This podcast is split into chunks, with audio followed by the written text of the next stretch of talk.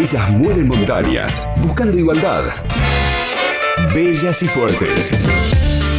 La columna de género en viento a favor.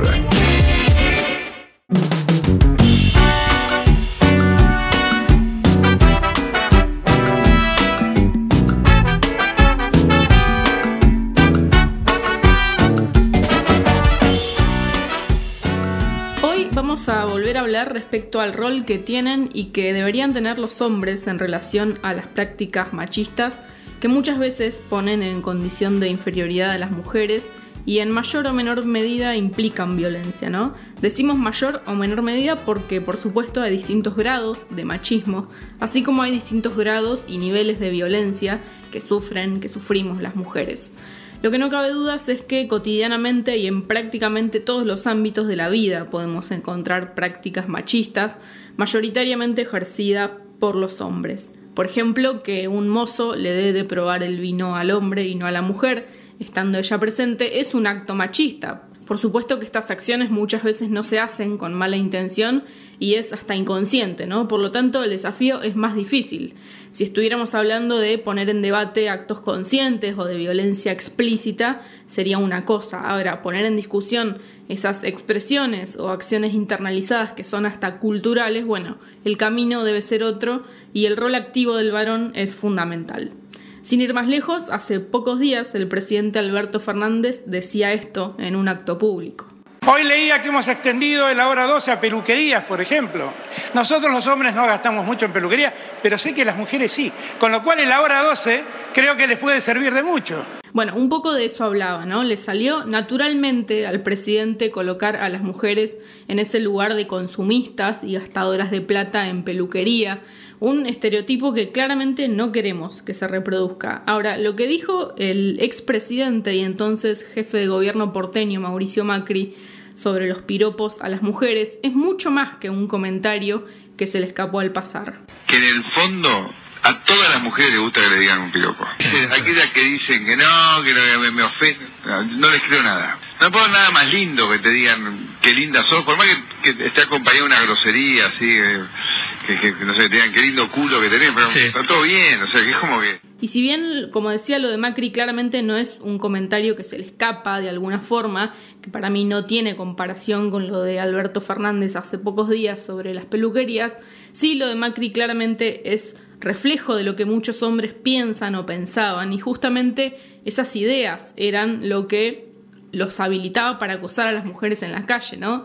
Y digo que es completamente distinto además lo de Macri, por ejemplo, porque básicamente el acoso callejero hoy en Capital Federal, por ejemplo, es penado con una multa económica y es una de las modalidades hoy de violencia contemplada en la ley 26.485, ¿no? Y hace seis años nuestro expresidente decía básicamente que las mujeres disfrutaban de ser acosadas en la calle. Gran diferencia. Pero, en fin, hoy les vengo a contar sobre un avance importante en este debate sobre las masculinidades y es sobre el rol y el involucramiento del Estado, ¿no? Que esto sea parte de las políticas públicas es sumamente importante y necesario. Y la semana pasada el Ministerio de las Mujeres, Géneros y Diversidad llevó adelante actividades y talleres de sensibilización virtuales, lógicamente.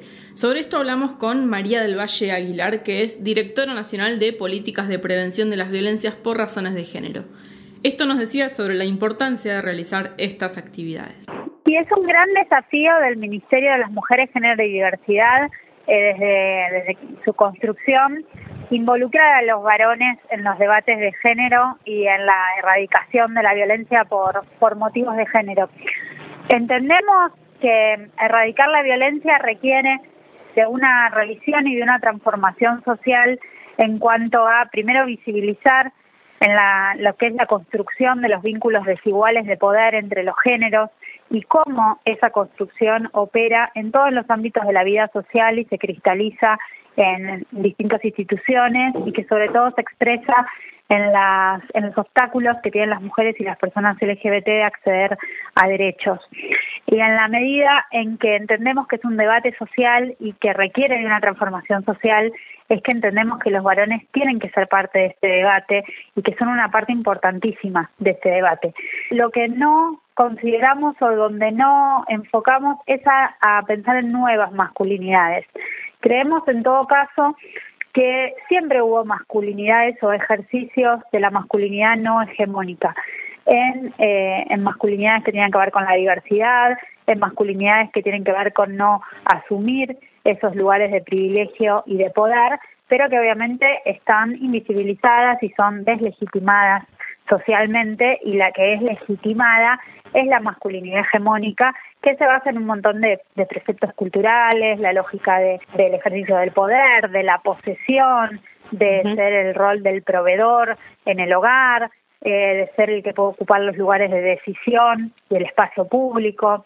Entonces, lo que aportamos, y por eso el nombre en debate, es abrir un debate y una reflexión, pero colectiva, y no enmarcándolo en, en una otra forma de ser eh, o de habitar esa masculinidad, sino en la posibilidad de revisarla críticamente y, y construir eh, en todo caso, masculinidades en plural más libres, más diversas, con vínculos eh, responsables en lo afectivo. Escuchábamos a María del Valle Aguilar, directora nacional de Políticas de Prevención de las Violencias por Razones de Género. Le preguntamos también cuáles son estas acciones cotidianas que son necesarias empezar a poner en debate. Cuando vas afinando la mirada con perspectiva de género, la encontrás en todos los ámbitos de la vida social. Eh, pero la mayoría de los compañeros que fueron participando de las iniciativas esta semana, sobre todo ponían este, en relieve cómo empezaron a cambiar su mirada en torno a las tareas en el ámbito doméstico o, las, consideradas tareas reproductivas, las tareas de cuidado, el rol que ocupan en la casa, el rol que ocupan en relación a sus paternidades, al ejercicio de las paternidades de manera responsable, como también la, la cuarentena puso eso en relieve por el hecho de estar compartiendo el espacio de la casa más horas eh, de lo que sucedía antes y cómo también se pone eh, más, más en relieve ese trabajo invisibilizado, no remunerado, que en general recaía sobre las mujeres o recae sobre las, las mujeres y personas LGBT y que los varones empiezan a ver que no solo es responsabilidad también ocuparlo, sino que eh, puede haber un disfrute en ese poder ocupar otras formas de, habitar esas paternidades y esos roles eh, en torno a las tareas de cuidado. Después apareció mucho en los ámbitos de trabajo, por ejemplo, en el conversatorio del martes, que estuvieron dos periodistas deportivos, mencionabas cómo empezaron, a partir ¿no? de, de, esta mirada, cómo empezaron a ver las desigualdades que se daban en sus ámbitos de trabajo y por qué periodistas deportivas mujeres no accedían a los mismos lugares que ellos o no les permitían hablar de determinados deportes, como por ejemplo el fútbol, eh, o incluso, bueno, la desigualdad y la brecha salarial que hay en cuanto a las mujeres.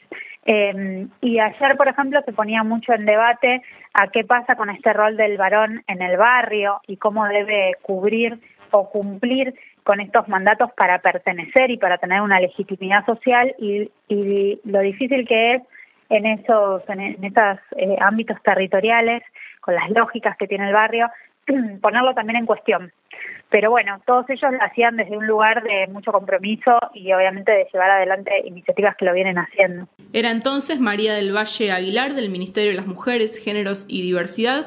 Como decía, durante toda la semana pasada se llevaron adelante diversos talleres sobre masculinidades en debate, acompañados también de campañas gráficas en las redes sociales donde apelaban justamente a mostrar situaciones o expresiones cotidianas como por ejemplo, unos afiches decían, ¿estás llorando? No seas maricón. ¿No vas a la cancha? ¿Qué tenés miedo? ¿No tomas alcohol? ¿No serás medio rarito? Y este tipo de expresiones eh, cotidianas que suelen escucharse no solamente en la juventud, ¿no? sino en, en varones de cualquier edad.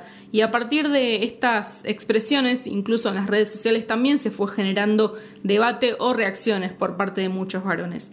Sobre esto y sobre la recepción y la participación de los hombres en las actividades, le preguntamos a María del Valle Aguilar y esto nos dijo. Viene habiendo muchísima participación, eh, esto lo venimos viendo desde hace bastante tiempo atrás, por eso también es que decidimos llevar adelante esta iniciativa. Hay mucho interés de los varones de participar, hay un reclamo de respecto de qué lugar deberían ocupar o, eh, o incluso desde la voluntad de querer aportar cómo poder hacerlo en eso vuelvo a decir, no es la idea del ministerio decir cómo, sino es generar las condiciones de posibilidad para pensar colectivamente eh, cómo es ese, ese espacio de participación para los varones, muchísima participación en todas las actividades de la semana y además una participación muy activa, no una participación espectadora, una participación comprometida, preguntando, comentando en los espacios de, de diálogo, en los chats de todas las actividades, en las publicaciones de las redes del Ministerio, en los espacios de participación que hoy tuvieron, por ejemplo, un, una mesa de trabajo, un conversatorio muy interesante con colectivos y organizaciones eh, y espacios institucionales que vienen llevando adelante políticas de masculinidades.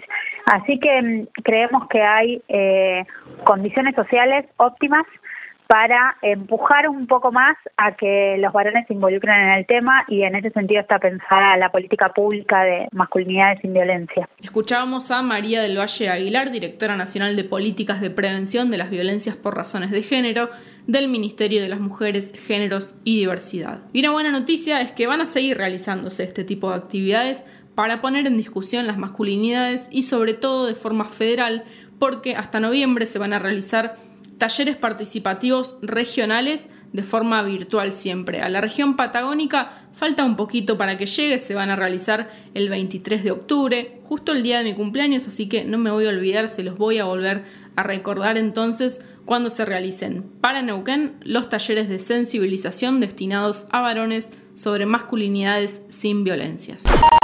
LU5 Podcast. Viento a favor.